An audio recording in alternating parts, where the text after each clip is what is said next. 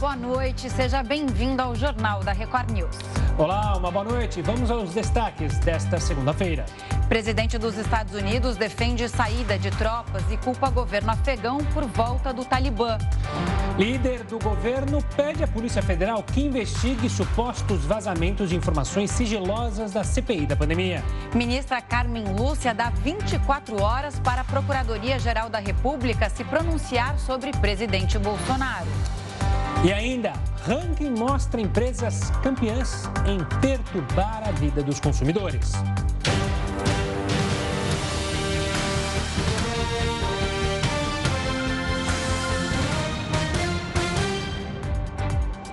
A ministra do Supremo Tribunal Federal, Carmen Lúcia, classificou como graves os ataques do presidente Jair Bolsonaro às urnas eletrônicas e deu prazo de 24 horas para que a Procuradoria-Geral da República se manifeste sobre um pedido de abertura de investigação. Em novo despacho, Carmen Lúcia estabeleceu prazo para um parecer do Ministério Público sobre as declarações de Bolsonaro numa live do último dia 29, questionando a segurança das urnas. Essa é a segunda vez que a ministra, inclusive, cobra uma posição da PGR sobre o caso. Então vamos a Brasília agora com o repórter Matheus Scavazini. Boa noite, Matheus. Como a Camila disse, depois de 13 dias sem resposta, a ministra do, Carmen, do Supremo, Carmen Lúcia, pede então a manifestação da PGR. Como é que foi a reação aí nos corredores em Brasília?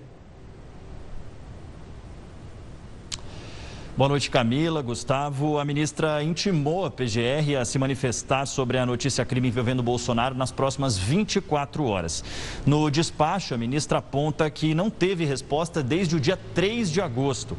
Apesar de ser praxe a manifestação da PGR sobre notícia crime envolvendo o presidente, a Carmen Lúcia diz que as respostas são prioritárias devido à gravidade dos fatos. A notícia crime na notícia crime, deputados da oposição alegam que durante a transmissão de uma live no dia 29 de julho pelas redes sociais e pela EBC, canal estatal de TV, Bolsonaro teria feito propaganda eleitoral antecipada, além da divulgação de supostas fake news envolvendo as urnas eletrônicas e tudo isso configura crime eleitoral, essa propaganda antecipada e também atos de improbidade administrativa.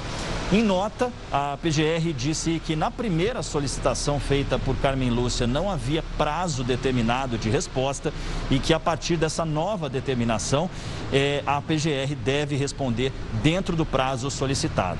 Gustavo, Camila. Teoricamente, então, essa resposta deve acontecer amanhã, né, Matheus? Continua com a gente, porque agora a gente fala da CPI da pandemia. O deputado federal Ricardo Barros, líder do governo na Câmara, informou hoje que acionou a Polícia Federal para investigar supostos vazamentos de informações sigilosas da CPI da pandemia. De acordo com Ricardo Barros, a imprensa recebeu dados sobre as investigações em curso na CPI. Para o parlamentar, são dois crimes supostamente cometidos: vazamento de dados sigilosos e abuso de autoridade. O líder do governo na Câmara, inclusive, né, Gustavo, prestou depoimento à CPI na última quinta-feira. A gente mostrou isso, falou bastante, fez uma análise sobre isso. A sessão foi interrompida após o bate-boca e vai continuar em uma nova data. E por isso, Matheus, a gente pergunta para você agora qual é a agenda da CPI essa semana. Parece que amanhã há depoimentos importantes, né? знаем? Exatamente, Camila. Para essa terça-feira será ouvido pela CPI Alexandre Figueiredo Costa da Silva Marques, ele que é auditor do Tribunal de Contas da União afastado e que teria passado informações ao presidente Bolsonaro de que as mortes da Covid-19 no Brasil são superestimadas. Já na quarta-feira, os senadores vão promover uma acariação entre o ministro do Trabalho e Previdência, Onix Lorenzoni, e o deputado federal Luiz Miranda, aquele que foi responsável responsável por apontar irregularidades no contrato de compra da vacina indiana Covaxin. Já na quinta-feira, deve ser ouvido Francisco Maximiano, que é responsável pela Precisa Medicamentos, que era representante até então do laboratório indiano Bharat Biotech, responsável também pela vacina Covaxin. Gustavo, Camila. Obrigado pelas informações, Matheus. Uma ótima semana, um ótimo fim de noite. Agora a gente fala do dólar. Encerrou o dia com o maior patamar desde o dia 26 de maio. A moeda americana é cotada a R$ 5,28. O dólar é pressionado lá fora pelo desempenho abaixo do esperado da economia chinesa. E as tensões no Afeganistão também afetaram os mercados mundiais. O advogado da família do pastor Anderson do Carmo pediu ao Tribunal de Justiça do Rio de Janeiro a transferência de presídio da ex-deputada federal Flor de Lis. Segundo a defesa, ela não poderia estar na mesma cela que outras detentas do mesmo processo criminal. Flor de Lis está em uma cela comum com uma das netas, suspeita de ter envolvimento na morte do pastor há dois anos. A ex-deputada poderá ser transferida para uma penitenciária no interior do estado mas o pedido ainda não foi julgado. A crise no Afeganistão e o domínio talibã na região. Esses são os assuntos do Jornal da Record News daqui a pouco. Até já. O Jornal da Record News está de volta. Lembrando que você pode acompanhar a gente ao vivo no R7, no YouTube, no Facebook, no Twitter e também pelo aplicativo da Record News. O presidente dos Estados Unidos, Joe Biden, discursou pela primeira vez após o domínio do Talibã no Afeganistão. The choice I had to make as your president was either to follow through on that agreement or be prepared to go back to fighting the Taliban in the middle of the spring fighting season. There would have been no ceasefire after May 1. There was no agreement protecting our forces after May 1. We would defend our people with devastating force if necessary. Our current military mission will be short in time, limited in scope, and focused in its objectives. Get our people and our allies as safely as quickly as possible. And once we have completed this mission, we will conclude our military withdrawal will end America's longest war after 20 long years of bloodshed. O Talibã tomou o controle de quase todo o Afeganistão em menos de quatro meses. Eles dominaram a capital Cabul 20 anos depois da intervenção dos Estados Unidos. Em 1994, ex-guerrilheiros que tinham participado de um confronto com as forças soviéticas no Afeganistão formaram um grupo chamado Talibã, que significa estudantes. Dois anos depois, eles capturaram a capital Cabul. O domínio não teve resistência porque os afegãos estavam cansados de conflitos. Além disso, eles conseguiram reduzir a criminalidade, a corrupção e tentaram colocar em prática medidas para estimular o comércio. Aos poucos, o grupo também foi controlando as pessoas com uma interpretação dura da lei islâmica. Eles exigiram que as mulheres ficassem em casa sem poder estudar e nem trabalhar e que usassem burcas. Os homens não podiam tirar a barba, filmes e livros ocidentais foram proibidos e também eram vistas execuções em público ou então castigos corporais. A situação mudou depois de ataques em solo norte-americano que mataram milhares de pessoas. O presidente dos Estados Unidos, George W. Bush, ordenou a invasão em 2001. Ele acreditava que o movimento ajudava o líder da Al-Qaeda, Osama Bin Laden. A ação americana tirou o Talibã do poder e Hamid Karzai se tornou presidente do país. As tropas talibãs continuaram existindo com menos força, mas também fazendo vítimas.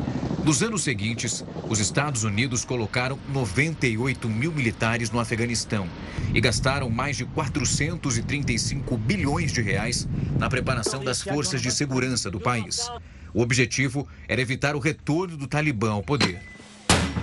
Este ano, Joe Biden prometeu retirar todos os soldados norte-americanos da região. Assim, os talibãs aproveitaram para se movimentar. Até julho, metade do território afegão já tinha sido tomado. E este mês, quase todas as grandes cidades foram controladas pelo grupo extremista. E o controle dos extremistas provocaram imagens que você vai ver agora. Chamou a atenção de todo o mundo. A gente tem essas imagens do aeroporto que circularam pelas redes sociais. Esse é o avião da Força Aérea Americana, é, deixando o país com alguns militares. E olha a cena, as pessoas tentando se prender ao trem de pouso, às asas, para deixar justamente o Afeganistão. São cenas chocantes, né, Camila? É um ato desesperado da população que não quer ficar no país depois da volta, da retomada do Talibã ao poder. É, essas imagens não vão mostrar também, porque as imagens são chocantes, mas depois que o avião decola, isso não aconteceu só com esse avião. Pessoas que estavam presas, penduradas nas asas, elas caem, elas são jogadas ao chão. Então é uma cena muito triste de se ver e também por a gente não, não saber o que vai acontecer daqui para frente. População realmente desesperada e essa é, é, é a cena, é o retrato da situação atual no país. Para falar mais sobre o controle do Talibã no Afeganistão, a gente conversa agora com Felipe Loureiro, coordenador do curso de Relações Internacionais da USP. Uma boa noite, Felipe. Obrigado pela participação aqui conosco.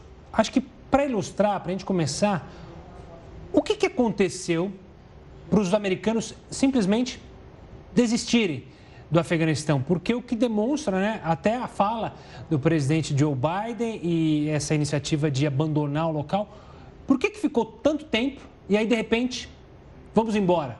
Vamos deixar os afegãos, o povo afegão se virar? E outra coisa, né, Felipe, é o que está sendo chamado de fiasco, né? É uma ação é, de completo fiasco por parte de, do, do, presidente americano em deixar o país num momento crítico como esse. É a sua avaliação sobre tudo isso. Boa noite. Boa noite, Camila e Gustavo. Um prazer estar com vocês. Realmente, as cenas que nós vimos hoje né, no Aeroporto Internacional de Cabul são absolutamente chocantes. E o porquê, como perguntou o Gustavo, você teve uma saída das tropas norte-americanas da forma como aconteceu após 20 anos de intervenção.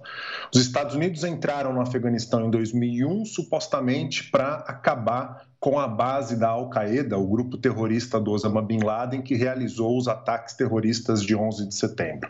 Só que uma vez que eles ingressaram no Afeganistão, os objetivos se ampliaram, né? e a ideia foi a de construir uma democracia ocidental no país. Obviamente que isso, com o tempo, começou a ficar cada vez mais difícil, porque o Afeganistão, na verdade, é um país muito complexo, um país que é conhecido como cemitério de impérios, né? Império Britânico, o próprio Império Soviético e agora os Estados Unidos não conseguiram minimamente construir um Estado nacional unificado na região. E o que o presidente Biden fez, na verdade, é um resultado né, que vem do próprio governo Obama, que já falava em tirar tropas do Afeganistão. O próprio Trump foi eleito com essa plataforma. E o Biden, na verdade, só deu continuidade ao que o Trump havia acordado. Só que a maneira pela qual ele fez isso, muito apressadamente, levou aos resultados traumáticos que a gente viu no final de semana e hoje. Só os Estados Unidos seriam é, responsáveis por uma ação no Afeganistão? E uma outra pergunta: o presidente Joe Biden disse que o Afeganistão deveria estar pronto no discurso dele para lidar com uma guerra civil, combater a corrupção e fazer negociações internas. E que eles falharam. Agora, a gente viu aí as imagens. E a população, como é que fica? É, é fundamental a sua pergunta, Camila. Na verdade, os Estados Unidos não foram os únicos a intervirem no Afeganistão. Né? A, a, OTAN, que é a Aliança Militar do Atlântico Norte, que reúne os Estados Unidos e vários países europeus, acionou o seu artigo 5 que estabeleceu que, portanto, os países da OTAN participariam da coalizão militar no Afeganistão em 2001, quando os Estados Unidos sofreram o um ataque terrorista do 11 de setembro, lá no Afeganistão. Né? Então, os Estados Unidos não atuaram sozinho e a própria ONU também ratificou, o Conselho da ONU, lá em 2001, também ratificou né, a ação norte-americana e da OTAN para acabar com as bases terroristas que vinham sendo mantidas sob o regime do Talibã lá de 2001. Né? O que a gente percebe é que, apesar de todo o investimento que foi feito pelos Estados Unidos, principalmente pelos Estados Unidos, né, no exército e na polícia do Afeganistão, gastando quase 100 bilhões de dólares ao longo desses últimos 20 anos para estruturar as forças de segurança do Afeganistão, não houve uma preocupação tão grande com a ajuda econômica e humanitária. O Afeganistão vive quase 40 anos de guerra ininterrupta. População que apoia ou tem vínculos com o Talibã são muitas vezes jovens sem nenhum tipo de perspectiva de vida. Então, esse é um elemento fundamental que de fato faltou em todo esse processo da intervenção norte-americana e da OTAN no Afeganistão nos últimos 20 anos. Professor, olhando agora especificamente para o Talibã, China e Rússia foram os primeiros países a se aproximarem do novo regime. É, o que, que significa isso e o quão fortalecido está esse novo Talibã no poder depois de 20 anos é, fora da governança do Afeganistão?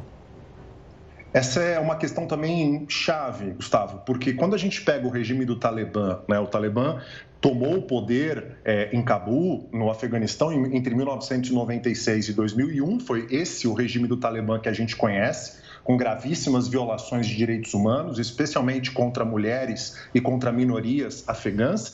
E naquele contexto, o Afeganistão, sob o Talibã, segunda metade dos anos 90, estava isolado internacionalmente. Apenas três países do sistema internacional reconheciam o Afeganistão: né? Paquistão, Arábia Saudita e os Emirados Árabes Unidos. A situação agora é uma situação muito diferente. Né? Lá nos anos 90, os Estados Unidos eram quase que a única grande potência global, saíram hipervitoriosos vitoriosos do contexto pós-Guerra Fria, agora não. É um contexto de crescente disputa geopolítica entre Estados Unidos e China, de crescente tensão também entre Estados Unidos e Rússia, e não é à toa perceber que tanto China e Rússia já têm uma posição de reconhecer e legitimar o governo do Talibã, que aparentemente não vai ter ou não vai sofrer o isolamento internacional que sofreu lá nos anos 90.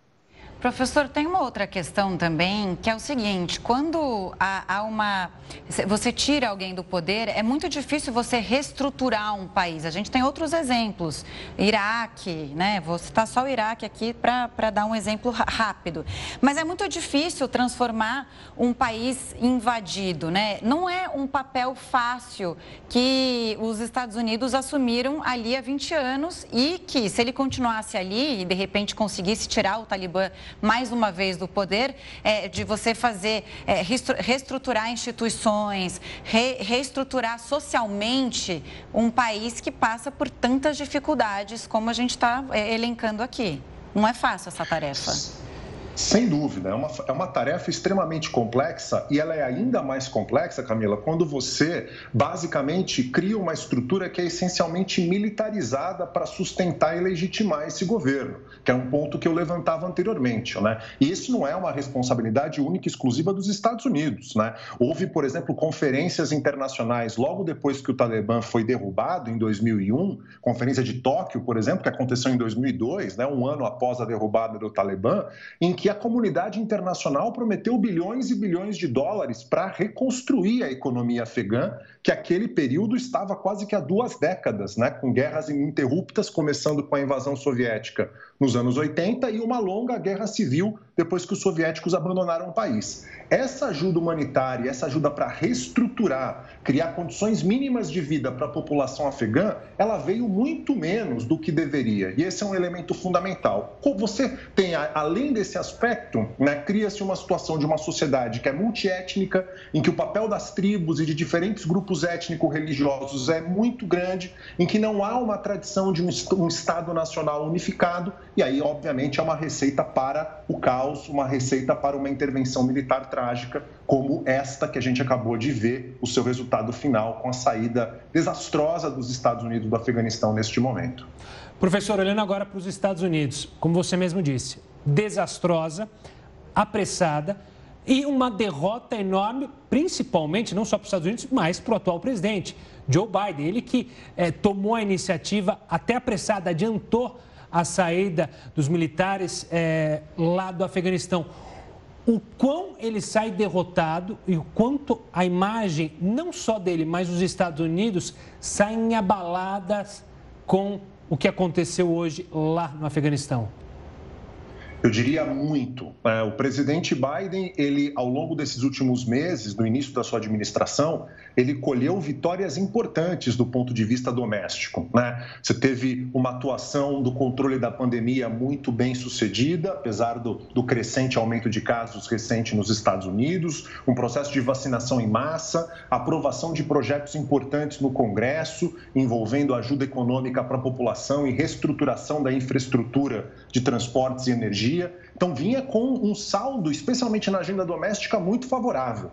Isso que aconteceu nesse final de semana. E hoje, em particular, com essas imagens que a gente está assistindo, causa um estrago para a imagem dos Estados Unidos internacionalmente, na opinião pública doméstica, na opinião pública internacional, muito grande. Né? Ou seja, os Estados Unidos, que credibilidade que os Estados Unidos de Biden acaba passando para os seus aliados, se num momento como esse deixa a população de um país que antes era aliado literalmente às mãos. Né? Então não há dúvida que isso afeta e afeta muito, e não é à toa que muitos fazem comparação entre a situação da saída dos Estados Unidos no Afeganistão com o Vietnã. Né? Tal como no Vietnã, lá nos anos 70, quando o Vietnã do Norte tomou controle do Vietnã do Sul e os Estados Unidos saíram às pressas de Saigon, a imagem e a liderança norte-americanas internacionalmente falando saem muito arranhadas de toda essa história.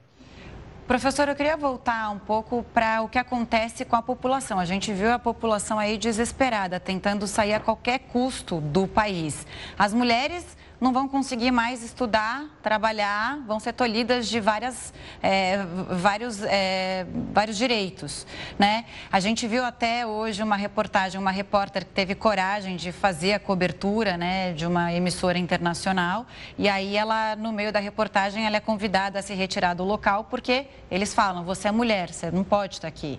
Então, é, é a gente não consegue, né, nós aqui do Brasil não, não conseguimos nem imaginar como é ser tolhido tolhidos de direitos fundamentais, é, como, como essas mulheres afegãs elas vão, vão ser tolhidas a partir de agora. A população, o que acontece com, com esses cidadãos? É um momento muito difícil, Camila, muito difícil porque a gente está falando de uma sociedade que foi literalmente abandonada pela comunidade internacional. A metáfora do avião militar norte-americano partindo do aeroporto internacional de Cabul e as pessoas literalmente desesperadas tentando acompanhar o avião, acho que é uma metáfora que resume não apenas a maneira pela qual os Estados Unidos saíram do Afeganistão, mas a comunidade internacional de maneira mais ampla, a própria Organização das Nações Unidas, né? Ou seja, a gente está está falando de um abandono muito mais amplo. E dentro dessa geopolítica mais complexa que a gente mencionava antes, com a China, com a Rússia, até o próprio Irã, né, tendo diálogos e legitimando um futuro regime do Talibã, o que, que isso significa? Que do ponto de vista econômico, né, o regime do Talibã e o Afeganistão vão se mostrar muito mais viáveis o que significa que ao longo do tempo eles tendem a construir raízes e se manter no poder ao longo do tempo, e aí, evidentemente, quem vai sofrer muito com isso é a população afegã, especialmente a população afegã que, sendo islâmica, independentemente da religião, né, de grupos minoritários que inclusive estão ali, mas que não seguem essa versão tão fundamentalista e tão estrita da Sharia, da lei islâmica, que o Talibã, na verdade, impõe. Então, infelizmente, antevejo aí um quadro de violações graves de direitos humanos com relação às mulheres, questão de trabalho, de estudo, minorias religiosas e, evidentemente, todos aqueles que cometem desde pequenos delitos, que podem sofrer violações sérias se uma vez forem presos sem qualquer tipo de direito de defesa minimamente assegurado. Professor, obrigado pela participação aqui conosco no Jornal da Record News. Infelizmente, para falar de um tema nada agradável. Um forte abraço e até uma próxima. São Paulo vai vacinar adolescentes de 12 a 17 anos a partir de quarta-feira. O Jornal da Record News volta já com essa e outras informações. E o Jornal da Record News está de volta para falar que as equipes de buscas do Haiti seguem procurando por sobreviventes do terremoto que atingiu o país neste fim de semana. Os haitianos que vivem nas áreas afetadas pelo terremoto passaram a noite ao ar livre, esperando outros tremores. Milhares de pessoas ficaram desabrigadas após casas e prédios serem destruídos. O terremoto foi o terceiro grande desastre natural que acontece no Haiti em 11 anos. Pelo menos 200 mil pessoas morreram em 2010 e outras 300 mil ficaram feridas. O país sofre com os abalos sísmicos porque está no encontro de duas placas tectônicas, a caribenha e a norte-americana. Agora, um ciclone tropical ameaça tornar ainda mais grave a situação humanitária no Haiti. As fortes chuvas previstas com a chegada do ciclone Grace podem aumentar a tragédia. Para se ter uma ideia, são previstas chuvas torrenciais e até deslizamentos de terra. O ciclone deve passar entre amanhã e quarta-feira por Jamaica, Cuba e Ilhas Caimã. Também muito triste, uma tragédia no Haiti. E é uma atrás da outra, né? São três desastres é, da natureza que atingiram nos últimos anos o Haiti, uma guerra civil, ou seja, é um país que você também não vê uma solução, assim como a gente falou do Afeganistão. Bom, o Senado realiza reuniões com especialistas antes de mandar à Comissão de Constituição e Justiça o texto da reforma tributária. A gente tem falado bastante, tentando, tentado entender o que muda e o que não muda né, com a reforma tributária e que deve dar mais um passo essa semana. É uma expectativa. Assunto para quem? Heródoto. Heródoto Barbeiro, boa noite, boa segunda-feira, ótima semana para você. E aí a pergunta que não quer calar: será que a gente corre o risco de ter aumento da carga tributária depois de tudo, Heródoto? A gente já paga tanta conta. Camila, olha, acho que só um filósofo seria capaz de responder isso. E eu, como você sabe, hoje é o dia do filósofo, então a gente pode filosofar à vontade. Então, vou começar pelo seguinte: uma das maneiras mais, vamos dizer assim, mais danadas né, de cobrar imposto é quando você não corrige a tabela do imposto de renda pela inflação. E os governos vêm fazendo isso já há décadas no país. Então, não corrige pela inflação e você vai pagando cada vez mais imposto. Então, nessa que está agora no Congresso Nacional, eles vão corrigir sim. Vai haver uma pequena correção de 13%. Quer dizer, bom, 3% é muito pouco, é verdade, mas a inflação do ano passado somada à inflação desse ano. É melhor do que nada, como aconteceu já muitas vezes aí no tempo passado. Mas eu acho que essa reforma vai mexer muito com as pessoas que, a pessoa física que recolhe imposto de renda. Então vamos lá. Hoje em dia, uma pessoa que recebe até R$ 1.900, ela está isenta do pagamento de imposto de renda na fonte, R$ 1.900. Vai subir para R$ 2.500. Quer dizer que, portanto, as pessoas que vão ganhar menos vão recolher menos imposto de renda na fonte. É isso que vai acontecer. Até que seria bom se houvesse aquela proposta de cobrar mais de quem ganha mais e menos de quem ganha menos. Então, vão cobrar menos do que ganha menos. Agora, do outro lado, essa reforma também vai mexer com as empresas de uma maneira geral. O país precisa de mais empresas, precisa de mais emprego, mais dinheiro, mais circulação, etc. Por isso, eles vão diminuir a carga tributária em cima das empresas. Ela vai cair de 15 para 6,5 o ano que vem e no outro ano para 5,5. Isso é bom? É bom. Mas tem gente que está estrelando. Quem? Os municípios e os estados não querem isso. Por que razão? Porque toda essa grana que o governo federal arrecada, aí, vai para um tal de fundo de participação dos municípios. E aí divide um pedacinho para cada um. Se você diminuir o bolo, vai chegar menos dinheiro na prefeitura e menos dinheiro no governo do estado. Olha, aí começa uma confusão grande, uma briga danada entre aqueles que querem reformar e os que não querem, porque não querem perder a arrecadação. Terceiro ponto interessante. Uh, hoje, nós temos milhões, milhões de pessoas que têm algum dinheirinho depositado ou investido na Bolsa de Valores. Uhum. É um fenômeno recente no país. No ano passado, um milhão de pessoas novas, principalmente pequenos decisores, entraram na Bolsa, só não entravam. Muito bem. O governo diz o seguinte: que agora aquilo que as pessoas recebem de dividendo na Bolsa vai ser cobrado imposto. Esse imposto não existe? Não existe. Já existiu no passado? Existiu. Mas uma maneira de, de atrair as pessoas para a Bolsa, dizendo: olha, é, não vai pagar imposto, é, eles tiraram. E agora o governo volta então com a ideia de que tem que cobrar é, imposto em cima de dividendo que ganha na Bolsa de Valores. É assim no mundo inteiro. Por quê? Porque é um ganho de capital. Aliás, quando o cidadão vem vender alguma coisa para a gente investimento, a primeira coisa que ele fala é assim: você não quer investir nisso aqui que não tem imposto de renda? Quantas vezes a gente já falou aqui, põe na poupança porque não tem imposto de renda? Pois é, o cara já põe na empresa, porque você não vai pagar imposto de renda em cima de dividendo. Se a reforma for à frente, vai ser cobrado imposto em cima de dividendo e com isso, logicamente, vai haver um aumento da arrecadação. Não vai haver um aumento em carga tributária, ela vai ficar mais ou menos 34, 35, que já é muito grande, essa que a gente paga. Deve ficar por aí.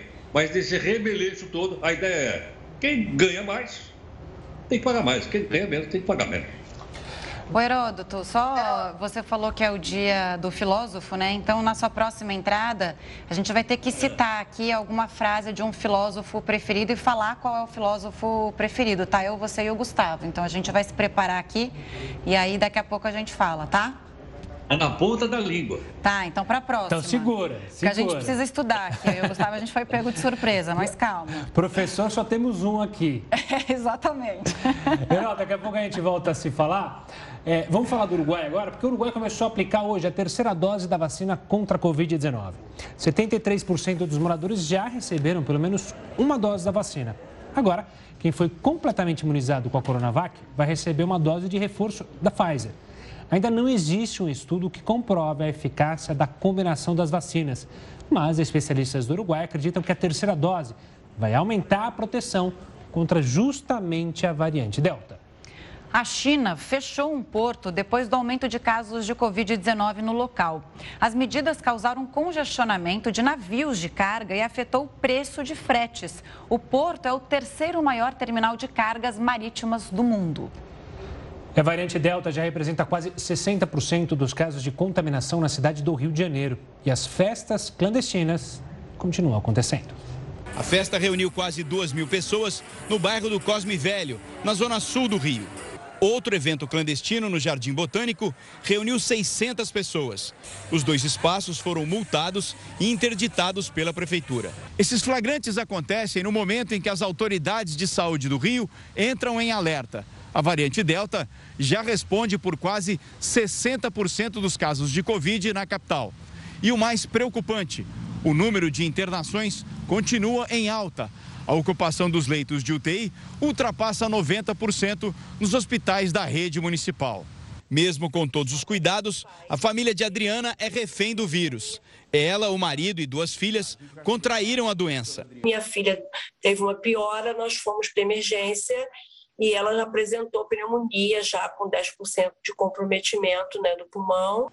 A professora e o marido já tomaram a primeira dose da vacina, mas ainda assim foram surpreendidos pelo coronavírus. Tomo todo cuidado e eu estou aqui doente. Né? E essas pessoas, parece que para elas, elas estão vivendo num mundo paralelo, que né, no mundo delas não tem coronavírus, não tem contágio, não tem variante, não tem nada.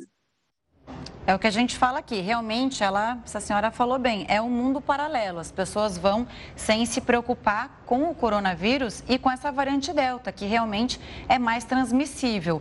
Queria contar aqui uma experiência de um amigo que mora fora, mora nos Estados Unidos. Ele disse o seguinte: lá as festas estão liberadas e dez amigos deles, dele foram numa festa num ambiente fechado.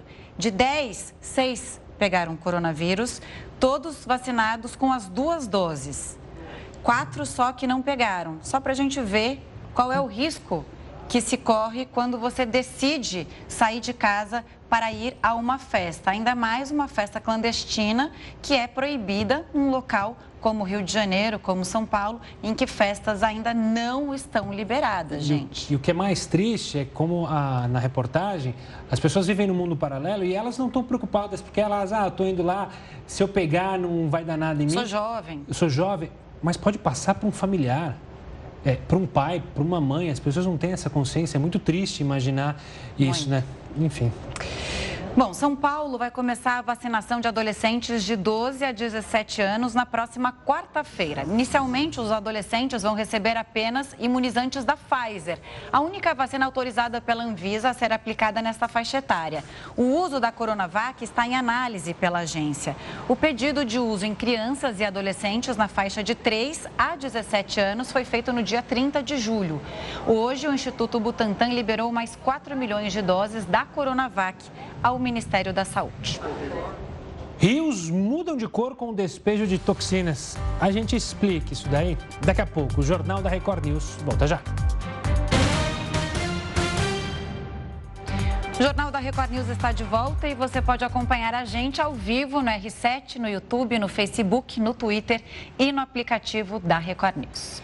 Enquanto o agronegócio brasileiro bate recordes de produção, a insegurança alimentar está maior no nosso país. Para entender esse desequilíbrio, conversamos agora com Marcelo Neri, diretor da Fundação Getúlio Vargas Social. Boa noite, Marcelo. Obrigado pela participação aqui conosco. Para começar, Qual o principal motivo para a gente ter essa balança tão desigual, hein, Marcelo? Eu acho que é a desigualdade, né? Há muito tempo atrás, há mais de 60 anos atrás, no Geografia da Fome, a gente já, já, já via essa, essa questão de que o Brasil, quer dizer, o mundo, na verdade, na época, mas o Brasil, a grande potência produtora de alimentos, e que não consegue alimentar a sua população, os problemas de insegurança alimentar e, fundamentalmente, o problema de distribuição de renda. Né? Você produz riqueza, mas essa riqueza não chega às pessoas a ponto delas conseguirem garantir o básico, que é, que é a alimentação. Marcelo, Camila aqui falando, boa noite. Gostaria de saber o seguinte: qual o peso do fator econômico nesse desequilíbrio? Né? O quanto que, por exemplo, o dólar alto estimula o produtor a procurar o mercado externo? Não, isso sem dúvida ajuda, né? É, ajuda a explicar esse, esse fenômeno. É, você tem uma alta do preço de commodities de todos os tipos, inclusive as agrícolas, nos últimos tempos. E, e, embora isso seja favorável ao país, que é um grande produtor de, de alimentos, gera divisas, etc., é, mas, é, por outro lado, encarece o preço da, da, da, alimentação. Aqui dentro, preço, a inflação dos pobres nos últimos 12 meses está mais de 10%, é, 10, é, é, dois dígitos. Então, é, de fato, é o, é o, outro lado da moeda, né? Tem um lado econômico e tem um lado, vamos dizer, social, aquilo que chega às pessoas. É, olhando ainda esse mercado interno, né, esse lado social que você mencionou, obviamente que para as pessoas, as pessoas sentem isso, né, as classes mais baixas aqui no Brasil, preços muito maiores dos produtos in natura, ou seja, as pessoas não conseguem comprar legumes é, com tanta é, facilidade como, por exemplo, produtos industrializados que são mais baratos e mais fáceis até da alimentação. Esse também é um dos grandes problemas que países como o nosso enfrentam, ou seja, as pessoas acabam indo para o industrializado e aí não passa fome, mas tem uma insegurança alimentar tremenda. Não, com certeza. Em termos de saúde, é uma troca desvantajosa. É, você trocar um, um, um, alimento de melhor qualidade por um que, que, que, que, pode prejudicar a saúde. Então, sem dúvida, é, é um problema de insegurança alimentar e, e, é importante dizer que não é uma, apenas uma questão dos últimos, vamos dizer, do, da pandemia ou da recuperação da pandemia, etc. É alguma coisa que já vem de tempos, assim, insegurança alimentar entre 2014, quando o Brasil saiu do mapa da fome, e 2019, ela aumentou bastante. É, e, e agora, vamos dizer, uma perda sobre perda. É, felizmente, no Brasil, a gente dispõe de programas do tipo Bolsa Família, agora anunciado Auxílio Brasil, etc., que permitem, né, são instrumentos é, que permitem lidar com essa situação. Na própria crise de alimentos em 2007, 2008, foi dado um reajuste ao Bolsa Família, embora beneficie o país macroeconomicamente esse aumento do preço dos alimentos, prejudica os pobres, tanto aqui como em qualquer parte. Né? É a expectativa daqui para frente, né? A gente está falando de insegurança alimentar, o senhor citou muito bem a pandemia. E a gente ainda não prevê melhora, a gente vê uma melhora com a vacinação, mas não, não tem como pensar numa num, retomada da economia em que é, é, a gente consiga reverter essas perdas, pelo menos agora do curto prazo, da pandemia para cá. Quais são a, a, as expectativas daqui para frente? Estou te dizendo assim, é, para o final do ano e no ano que vem. Não, acho que eu, eu, sou positiva, positivo com a retomada da pós-vacinação. A gente já está num estágio, tem a variante Delta, é, uma, é, é, é um desafio, mas, por outro lado, também está sendo anunciado um novo programa social, é que é verdade que vai ser menor do que o auxílio emergencial que a gente tem agora em vigor, então é, um, é uma situação difícil. A gente a, a, renda do trabalho do brasileiro em geral, incluindo o setor informal, ainda está 10% abaixo do que estava no começo da pandemia e da metade mais pobre está 20% abaixo.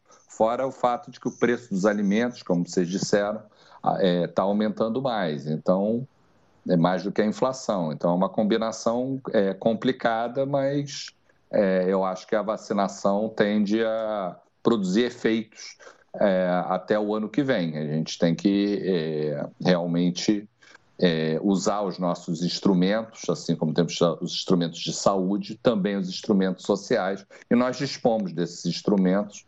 É, é, é uma situação difícil. Obrigada. Obrigado, Marcelo. Obrigada Obrigado. pela entrevista Obrigado. e pela participação. Até a próxima. E a produção de couro foi bloqueada depois das águas de um rio ficarem rosas. Isso aconteceu no Paraguai. As autoridades locais visitam o local para fiscalizar a situação e a qualidade da água. Os resíduos cortam o oxigênio para os peixes, que morrem ao ingerir as toxinas.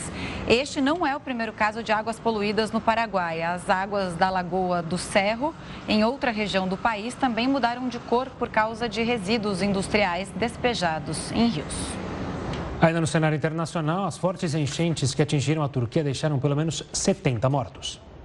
Ao menos 47 pessoas seguem desaparecidas nas províncias próximas ao Mar Negro. As fortes chuvas arrastaram carros e destruíram casas e prédios. As estradas foram fechadas e parte da infraestrutura elétrica da cidade foi danificada. Mais de duas mil pessoas foram evacuadas, algumas com a ajuda de helicópteros e barcos. Uma força-tarefa é realizada pelas equipes de resgate para abrigar a todos.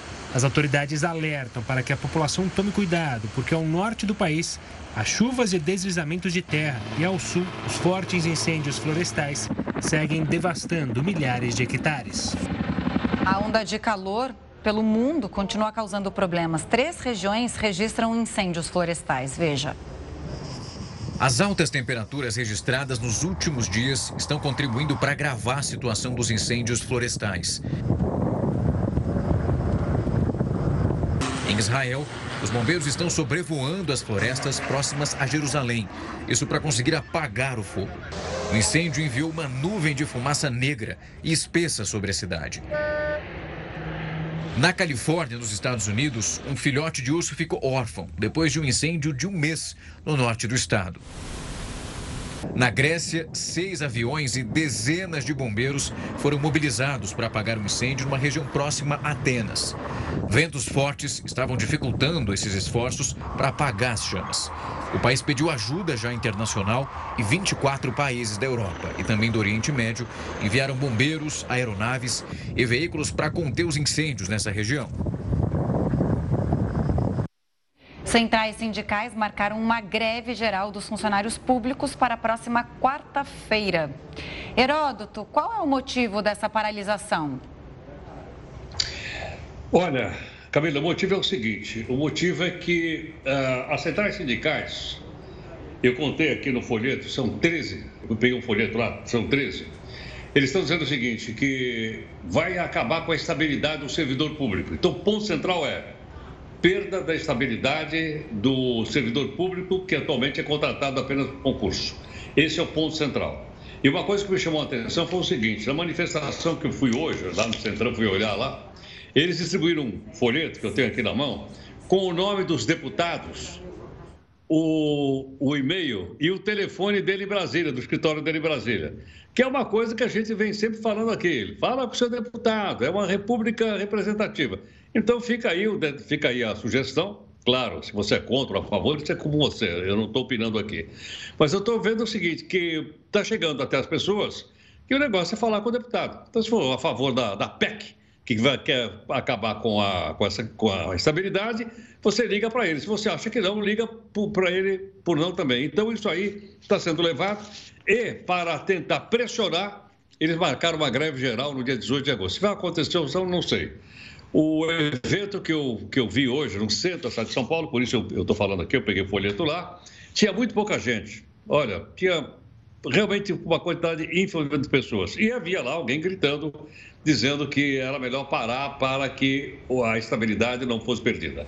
A PEC está andando e agora, então, cabe aos deputados e senadores dizer se acabam ou não acabam com a estabilidade. E, logicamente, as pessoas conversam aí o seu deputado e o seu senador, se forem contrárias ou se forem favoráveis.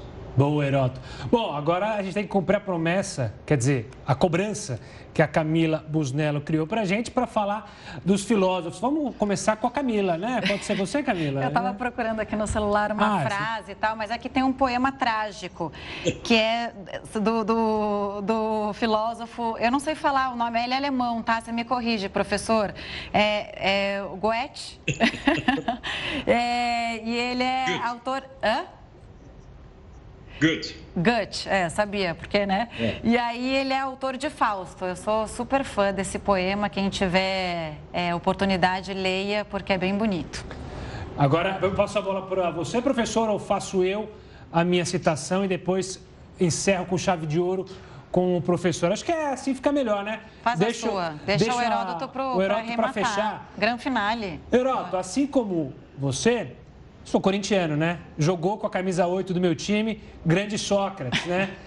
Óbvio que eu estou brincando, mas só sei que nada sei combina perfeitamente com nós jornalistas, o, o, o, o teorema, né? O, o Sócrates tem esse pensamento, né? O, o, é, a sabedoria, né? O sábio que se põe diante da ignorância. Para mim, Sócrates, não só na bola, mas também no terreno da filosofia, jogava um bolão. Gustavo, para encerrar então. Fechar. O meu filósofo está exatamente no mesmo time que você, que você citou. Ele dizia assim: quem sai na chuva é para se queimar. Uma coisa é uma coisa, outra coisa é outra coisa. Era o presidente do Corinthians, nessa época que você está citando o Sócrates, chamado Vicente Matheus, que a gente briga, dizendo que é o único time de futebol do mundo que teve como presidente um filósofo. Invendável e. Como é que ele falava? Ele falava. Virou um programa de esporte. Achei que a gente ia falar de filosofia, virou um bate, uma, uma discussão de esporte. Entendi, entendi. Homens. Beijo para você. Tchau, Herói. Tchau, queridos. Até mais. Olha, o navio resgatou dezenas de imigrantes no mar Mediterrâneo. Não sai daí, o Jornal da Record News volta em um minutinho, são 60 segundos. E a Procuradoria-Geral da República informou agora há pouco ao Supremo que uma apuração preliminar sobre os ataques do presidente Jair Bolsonaro ao sistema eleitoral.